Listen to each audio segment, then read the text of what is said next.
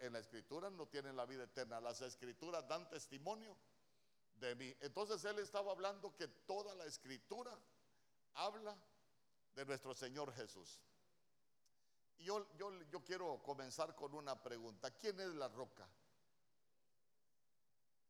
¿Para cuánto la roca es Cristo?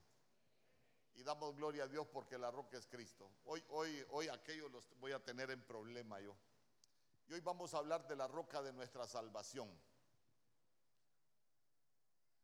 Mire, hoy dijo, no temas, y, siempre que, no temas, yo te ayudo, no temas, yo te protejo, no temas, yo soy el que te guardo. Entonces, mire, Deuteronomio eh, capítulo 32.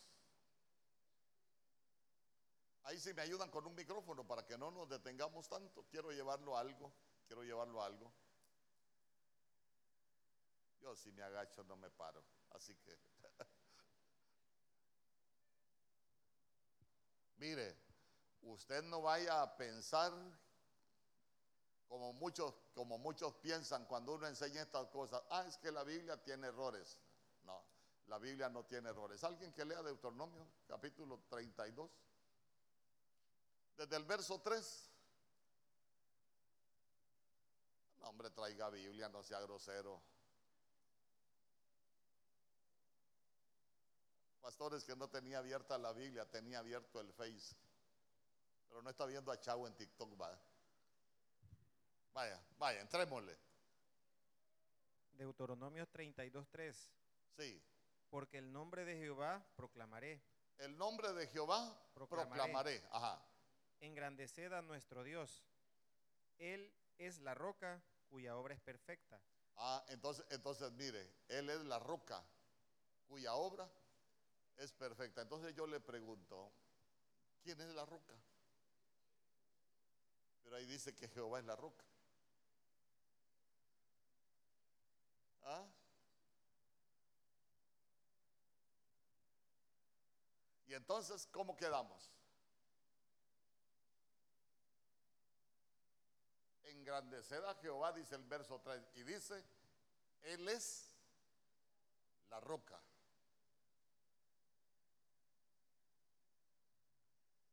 ¿Verdad que en la Biblia hay, cosas bien interesantes que nosotros necesitamos entender? Y que el Señor nos ayude, que el Señor nos ayude porque, porque en la medida que nosotros vayamos entendiendo esas cosas, nadie nos va a poder mover de lo que nosotros hemos aprendido. Entonces mire usted que ahí dice, Él es la roca, pero está hablando de, Jehová, no está hablando de, de, Cristo. Entonces, entonces ahí es donde, donde uno empieza a pedirle al Señor que, que le enseñe, hermano, en su misericordia, porque si alguien, si alguien lee ese verso va a decir, mire, la Biblia se contradice. ¿Por qué? Porque allá dice que la roca es Cristo, pero la roca dice, aquí dice que es Jehová. Pero, pero la Biblia no se, no se contradice. Yo quiero que, que me acompañe.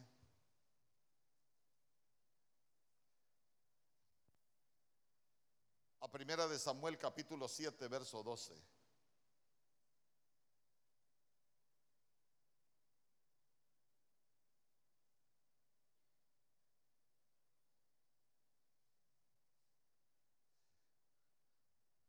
Primera de Samuel capítulo 7 verso 12. Mire lo que dice la Biblia. Tomó luego Samuel una piedra. Esa piedra es una roca. Y la puso entre Mispa y Zen. Y le puso por nombre Eben Ezer, diciendo, hasta aquí nos ayudó Jehová.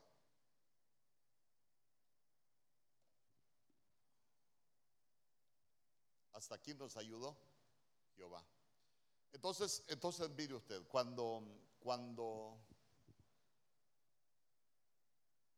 cuando nosotros vemos estas cosas, nosotros necesitamos entender el misterio de la piedad, el gran misterio de la piedad. Fíjese que en la Biblia usted va a encontrar, dice, misterio, el misterio, el misterio, de pero cuando habla de hay un misterio que la Biblia dice, grande es el misterio. ¿Cuál es el misterio grande en la Biblia? Grande es el misterio. ¿Y cuál, y cuál es el misterio de la piedad? Dios hecho, hecho carne. Ese es el gran misterio de, de la piedad. Dios hecho carne. Entonces, mire, yo quiero, quiero hablar usted de, de esa roca de ayuda, porque nuestro ayudador es el Señor. ¿Cuántos dicen amén? El Hijo es nuestro ayudador, el Padre es nuestro ayudador y el Espíritu es nuestro ayudador. Cuando usted lo busque en la Biblia, se va a dar cuenta que el, el, Espíritu Santo es consolador, el Padre es consolador y el Hijo es consolador. El Espíritu es roca, el Padre es roca y el Hijo es roca. Pero, pero nosotros necesitamos entenderlo y sabe que ahí, ahí nosotros lo vamos a ir descifrando y, que el Señor nos ayude. Usted solo, solo me presta atención. Entonces, mire, vamos a hablar de esa roca.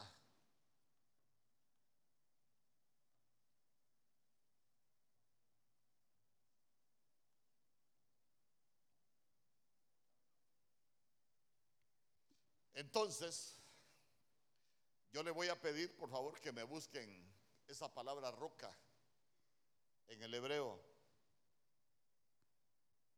Es la H72. No te vayas, no te vayas. ¿Quién no tiene las letras en el hebreo? ¿A quién no le he dado hojita de las letras en hebreo? Hay unos que ya las deberían de tener. Las voy a vender.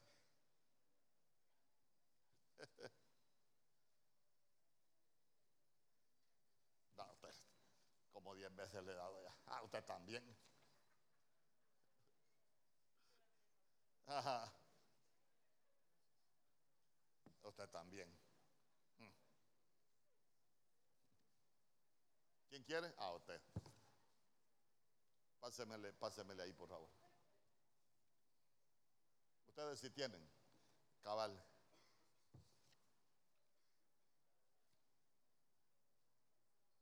Usted, ustedes las tienen ahí. Vaya. ¿ah?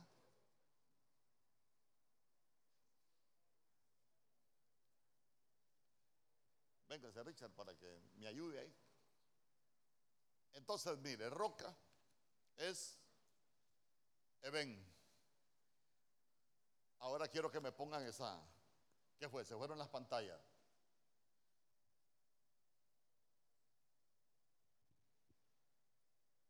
Pero ya van a volver.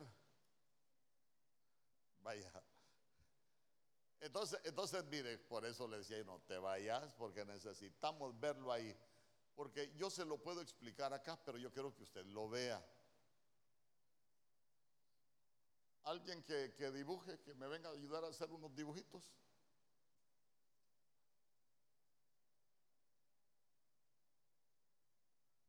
Solo uno, no, no vengan todos, no, solo uno.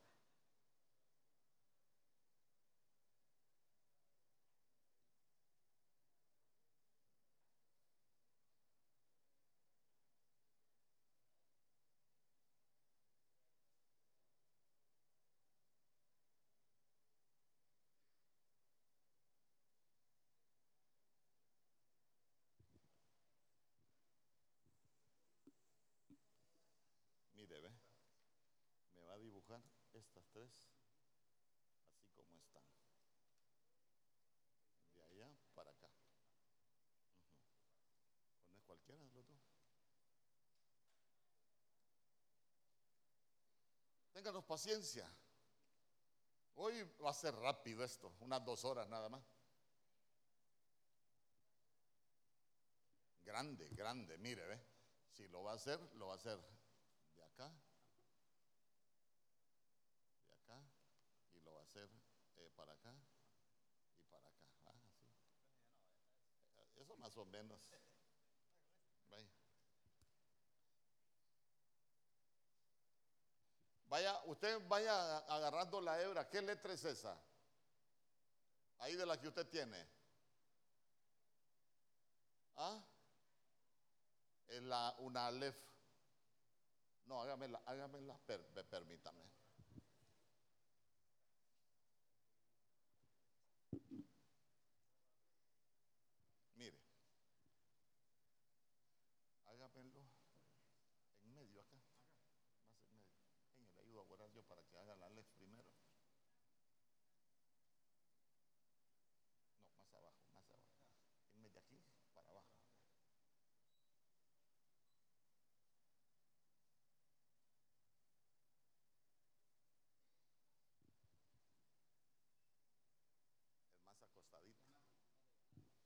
Diagonal.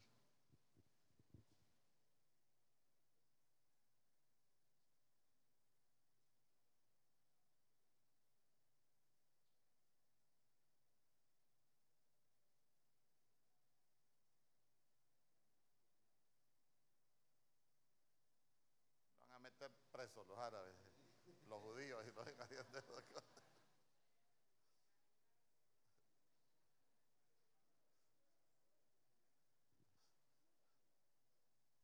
Sí, dale, dale, sí, se, mira de allá, ¿verdad? La otra hacerla un poco separada por acá y la otra por acá. Más un poquito más, sí, un poquito más separada.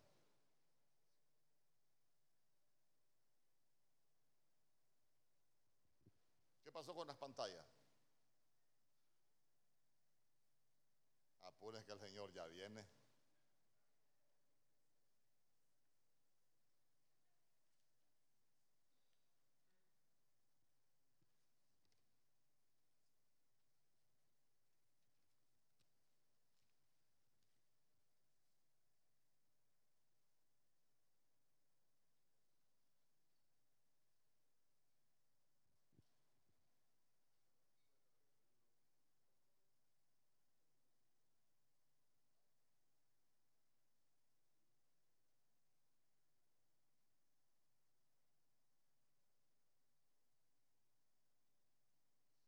Si esto está sencillo, ¿qué letra es esta? Es una bet. ¿Qué es esta? Para la E como es una vocal, es una, es una muda, son las letras que se llaman del espíritu. Entonces es una lef. Siempre que una palabra inicia con una vocal se utiliza la lef. ¿Y esta qué letra es? Y ahí en el hebreo, nun nun.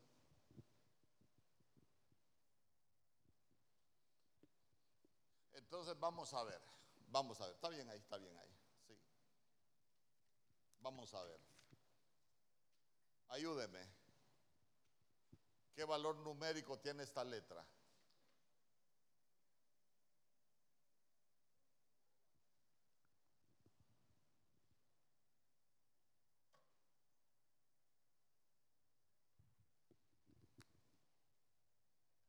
Vamos a ver. Este es el número uno. ¿Y esta? Aquí se lo voy a poner en medio. Mire, este el valor es 2. Este es 1. ¿Y este? La num. Ajá. Ahora es que yo necesito que usted la vea en la, que la vea en la pizarra.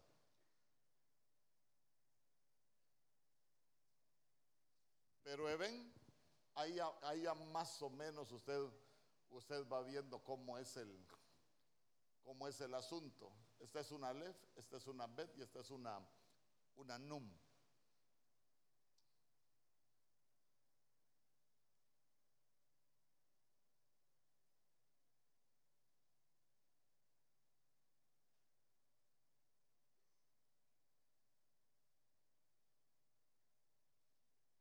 Nada. Nada. ¿Alguien tiene algún, diccionario ahí que, que, lo sepa utilizar? Nadie. Es que, es que me interesa, me interesa que lo veamos en la. Ay, hermano. Me interesa que lo veamos en la en la pizarra.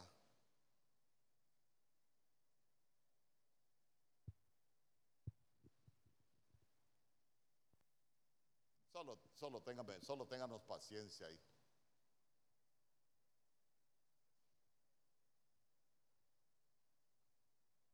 Porque, porque necesito, necesito que nosotros aprendamos, mire, hoy, hoy, hoy, qué interrupción más salvaje. Yo por eso cuando se dijo la energía dije yo, no te vayas.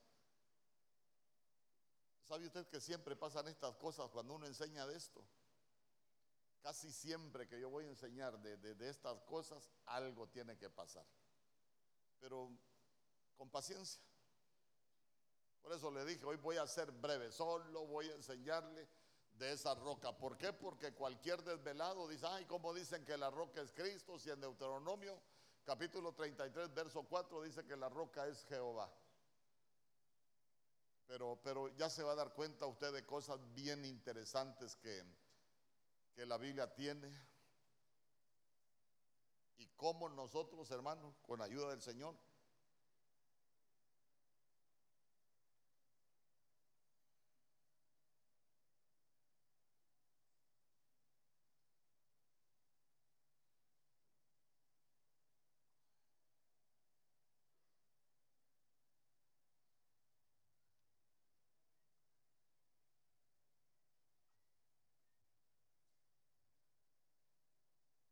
Santo. Como dijo aquel, tengo ganas de cantar, pero no se vaya a ir.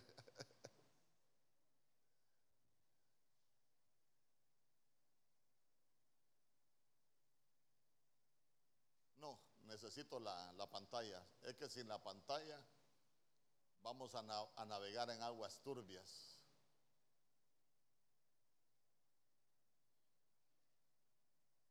Entonces hoy nos vamos a, Hoy nos vamos a dar cuenta de cosas, de cosas bien bonitas. Hermano, que yo se las quiero escribir en el, en el corazón, porque mire, todo lo que se va a mover va a ser en contra de la divinidad de nuestro Señor Jesús. Usted se va a dar cuenta el ataque que va a venir en contra de nuestro Señor Jesús.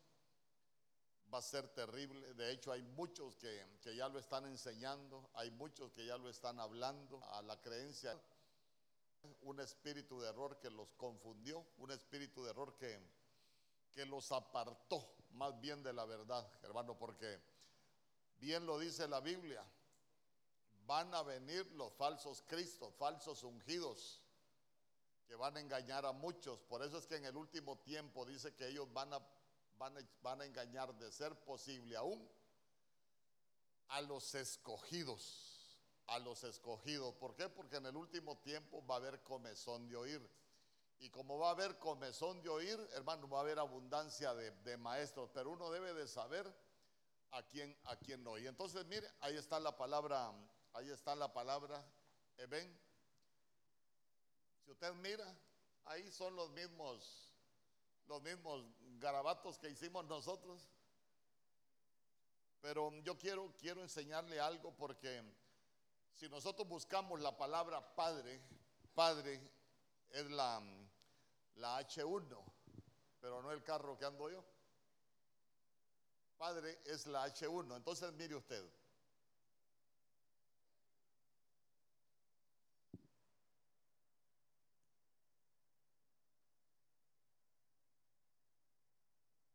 Padre. La H1. ¿Qué letras, qué letras se utilizan para decir Padre? Aquí le voy a poner arriba Padre. ¿Ah? Se utiliza la Aleph y se utiliza la Bet, Padre. Ahí está. Ahí está. ¿Cuál es el valor numérico para decir Padre? ¿Ah? Es tres. Y el tres es el número, el primer número perfecto de la Biblia. ¿Por qué? Porque el tres es el número de la Trinidad. Padre, Hijo y Espíritu Santo. Miren el valor numérico es 3 y 3 es el número de la Trinidad de Dios. ¿Vamos, ¿Vamos bien ahí? Ahora búsqueme la palabra hijo, H, H1121. H1121.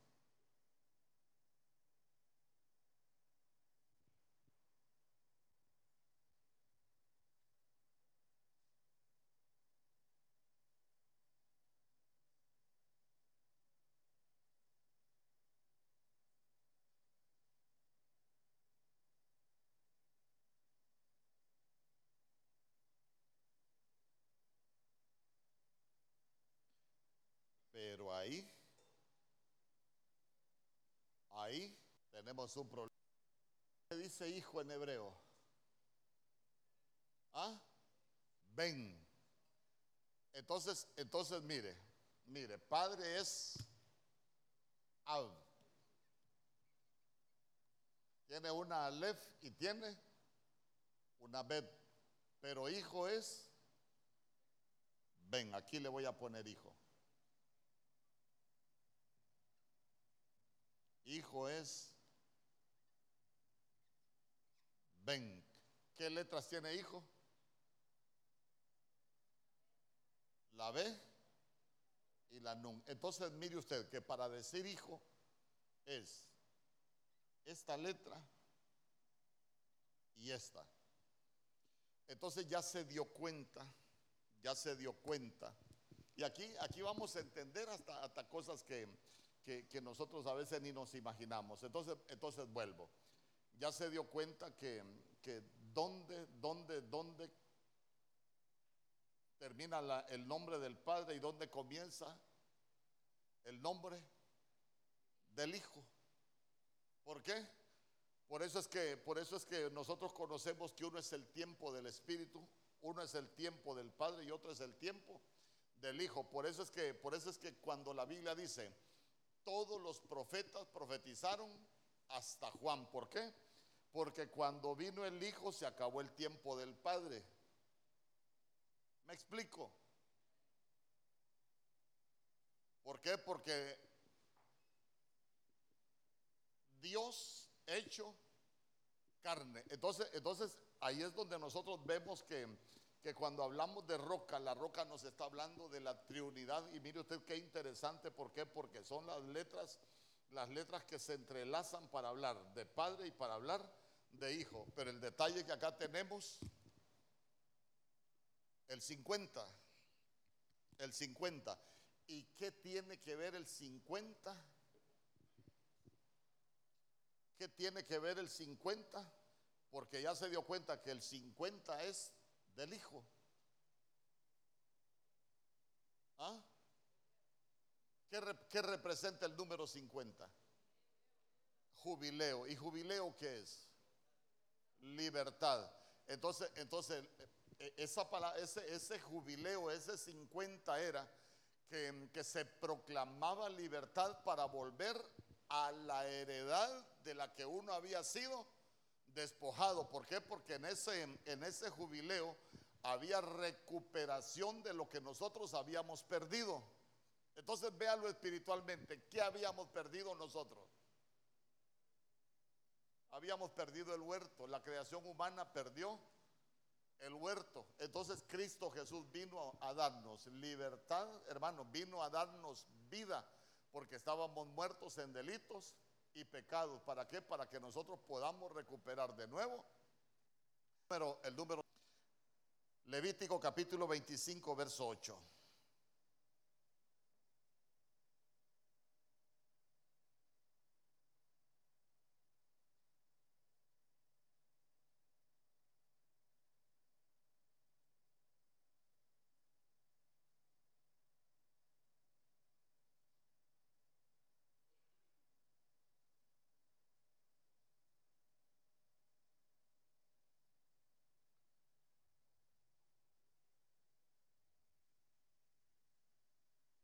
Mire, mire, mire lo que dice. Y contaréis siete semanas de años.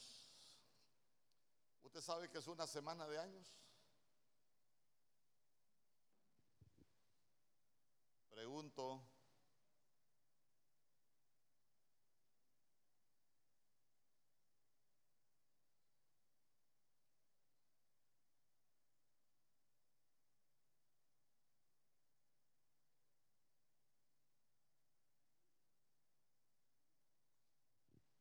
Entonces, mire. Y contará siete semanas de años, siete veces, siete años. Ahí dice la Biblia la conversión. De modo que los días de las siete semanas de años vendrán a serte 49 años. Verso 9. entonces harás tocar fuertemente la trompeta en el mes séptimo a los diez días del mes. El día de la expiación haréis tocar la trompeta por toda vuestra tierra. Entonces, entonces vayamos, vayamos, eh, vayamos eh, analizando algunas cosas.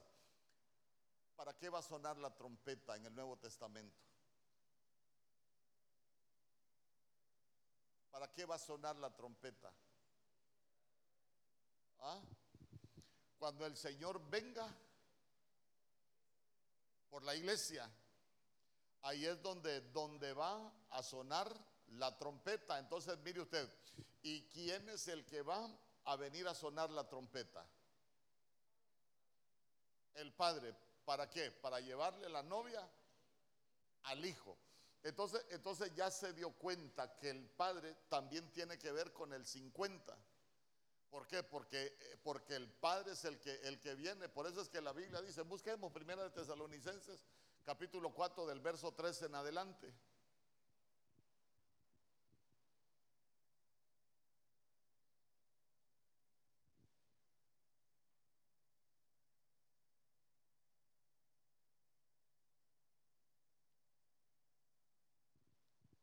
Alguien que lo lea. Ahí está. Tampoco queremos, hermanos, que ignoréis acerca de los que duermen para que no os entristezcáis como los otros que no tienen esperanza. Verso 14. Porque si creemos que Jesús murió y resucitó, así también traerá en el verso 15 palabra del Señor del Señor, no precederemos a los que durmieron. Verso 16. Porque el Señor mismo con voz de mando y con voz de arcángel y con trompeta de Dios, pero está hablando del Señor. A ver, a ver. Usted se recuerda, usted se recuerda para que entendamos bien esto. Usted se recuerda cuando cuando Jacob ¿a quién vio primero? ¿A quién vio primero Jacob? A Raquel. Hasta lloró por ella. Entonces vea usted, nuestro Señor Jesús, ¿por quién vino? Por Israel. Entonces Raquel representa a Israel. Pero vean ustedes que, la Biblia dice que a los suyos vino y los suyos no le recibieron. Pero a nosotros que le recibimos nos dieron el privilegio de llegar a ser hijos de Dios. Vaya, vaya tomándome la analogía con, con la novia. Entonces el padre, el padre lo que hizo fue, mira, con la mayor no te podés casar porque porque antes te tenés que casar con la menospreciada, con la que no era, porque nosotros no éramos, pero llegamos a ser. Amén. Si tiene alguna duda, escríbala, con gusto se la voy a contestar. Si no se la contesto, pues algo, algo voy a hacer. Pero, pero vea usted que él tuvo que trabajar. ¿Y, cuánto tuvo que trabajar él? Siete años. Pero, pero usted no se ha fijado que, que esos siete años está hablando de semanas. La Biblia habló semanas de años. Entonces, entonces mire usted que la analogía es, ahí habla de semanas de años, pero Jacob tuvo que trabajar una semana, siete días.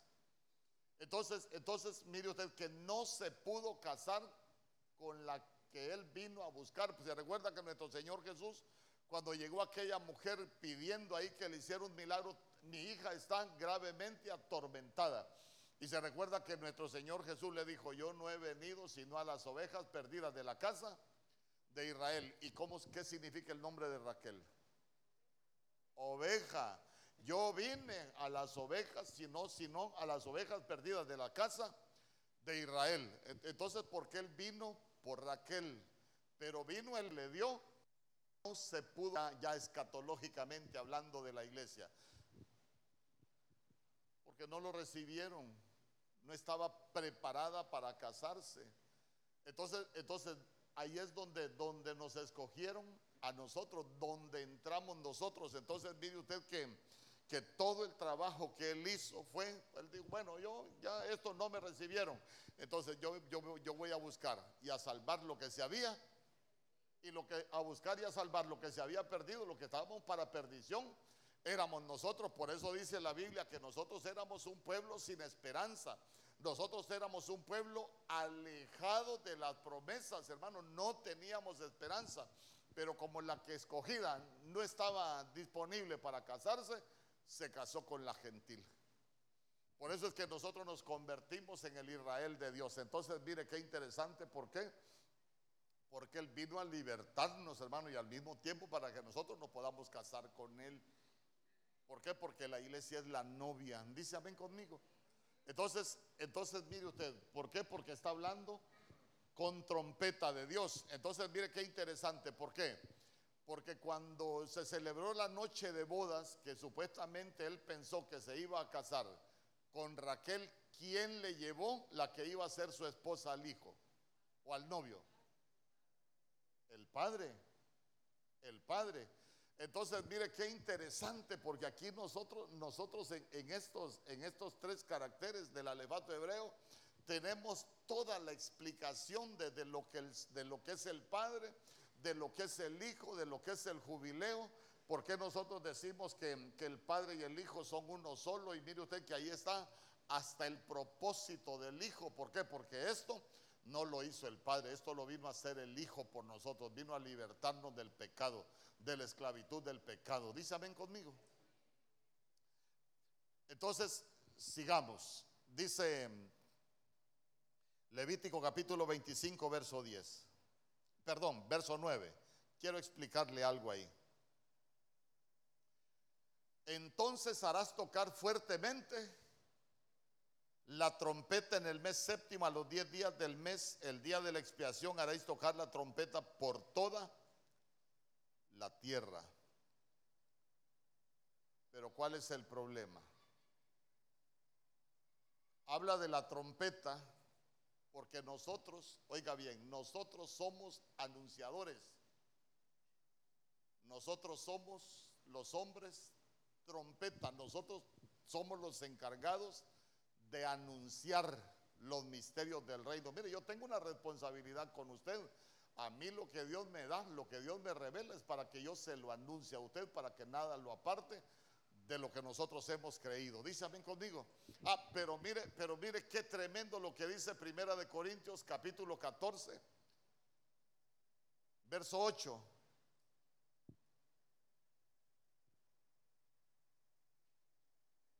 Mire lo que dice. Y si la trompeta diere sonido, uno incierto. ¿Cómo podría yo dar un sonido incierto? A ver, écheme leña. ¿Ah? Yo puedo dar un sonido incierto cuando nosotros empezamos a hablar de cosas únicamente de la tierra. Y nosotros dejamos de anunciar porque ya se dio cuenta, ¿para qué va a sonar la trompeta? Para anunciar el jubileo. ¿Para qué va a sonar la trompeta? Para anunciar cuando el Señor venga por la iglesia cuando la trompeta da sonido incierto. Imagínense que yo me parara aquí el martes, hermano, levante su mano y reciba porque Dios lo va a bendecir.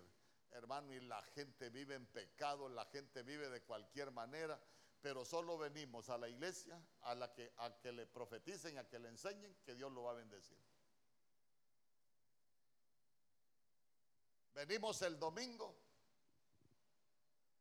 levante ahí su, su, su ofrenda, mire, el que siembra abundantemente, usted tiene que sembrar bastante en el alfolí para que coseche bastante. Y empezamos, hermano, y siembre, y pacte, y haga, y empezamos a enseñar un evangelio. Estamos dando un sonido incierto. ¿Por qué? Porque nosotros nos tenemos que preparar para la venida del Señor. Mire, más en este tiempo el sonido que uno da, hermano, debe de ser un sonido que no, no es incierto, debe de ser un sonido bueno porque así como están las cosas, yo por eso le voy a hablar con ayuda del Señor el domingo, aprendiendo a discernir los tiempos, hermano, porque, porque hay gente que ya está hablando cosas que, ni sabe.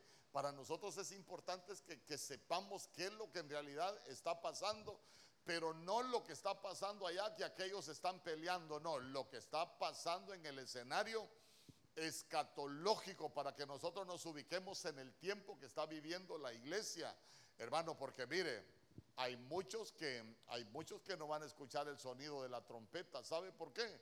Porque van a estar ocupados en otras cosas. Por eso es que el sonido en este tiempo no tiene que ser un sonido incierto de la trompeta.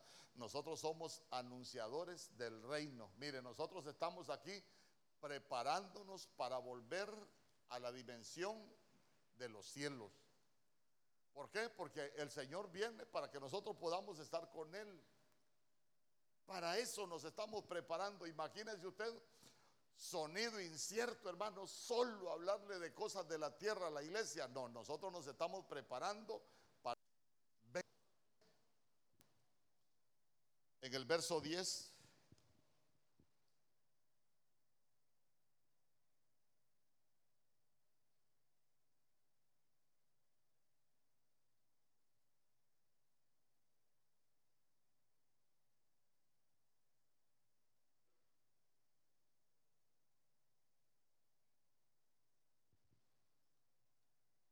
Y santificaréis el año 50 y pregonaréis libertad en la tierra a todos sus moradores. Ese año será de jubileo y volveréis cada uno a vuestra posesión y cada cual volverá a su familia. Usted va a volver a su posesión. Usted va a volver a su posesión.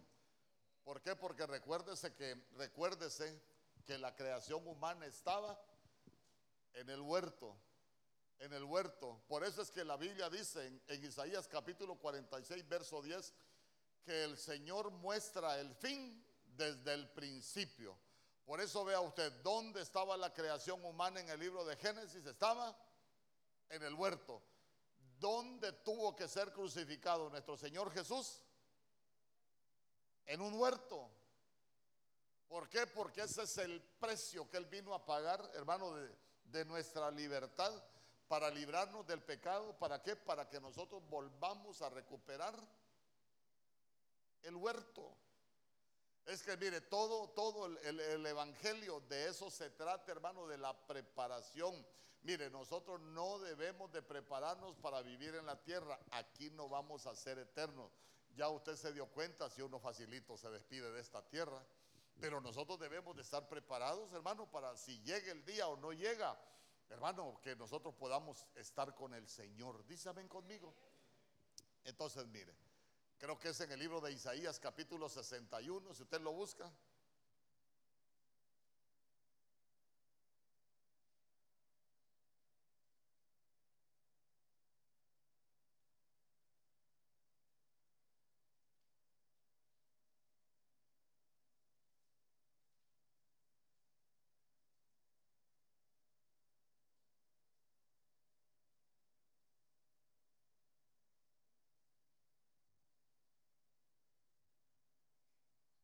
Dice?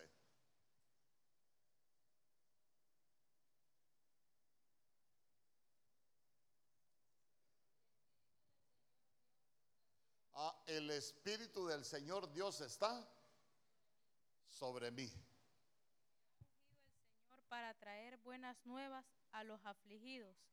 Me ha enviado para vendar a los quebrantados de corazón y para proclamar libertad a los cautivos y libertad a los prisioneros. Verso 2. Para proclamar el año favorable del Señor, el día de venganza de nuestro Dios, para consolar a todos los que lloran.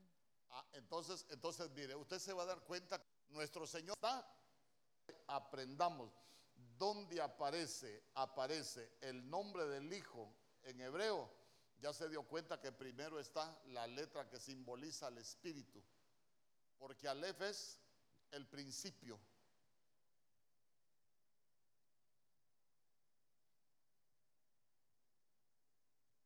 Estamos. No tiene ninguna duda. ¿O tiene alguna duda? ¿A dónde lo quiero llevar? Que usted se va a dar cuenta se va a dar cuenta, hermano, que, que el Padre y el Hijo son uno solo. Por eso nuestro Señor Jesús dijo, el Padre y yo, uno somos. ¿Y sabe qué? Esa palabra uno somos es la palabra unigenes, de una misma genética. No estaba diciendo, hermano, que era como lo que nosotros conocemos de un padre. Estaba lo cuando él estaba diciendo que ellos eran uno mismo, que el padre y yo estaba hablando. Nosotros somos de una misma genética.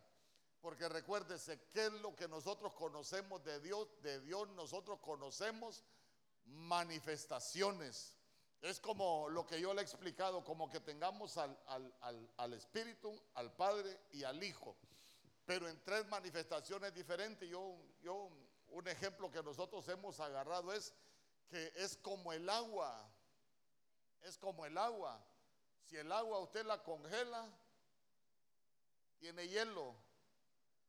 Y si la calienta, tiene vapor y si la condensa vuelve a tener agua. Entonces tiene manifestaciones diferentes, pero que no pierde su esencia. Así es el Señor. Así es el Señor. Mire, lástima que, que esto se alarga demasiado, pero, pero en otra oportunidad le voy a enseñar cuando la Biblia dice, escucha, oh Israel, Israel, Jehová, tu Dios, Jehová, único es, único, uno es. Y, vamos a entender esa unicidad de Dios. Ya se va a dar cuenta usted que, que ahí están todos los misterios para que nosotros lo entendamos. ¿Por qué le quiero enseñar esto? Para que nada nos aparte en lo que hemos creído. Nuestro jubileo se llama Cristo Jesús nuestro Señor. Y Jesús es Dios. El Padre es Dios y el Espíritu es Dios. Dale una ofrenda de palmas al Rey.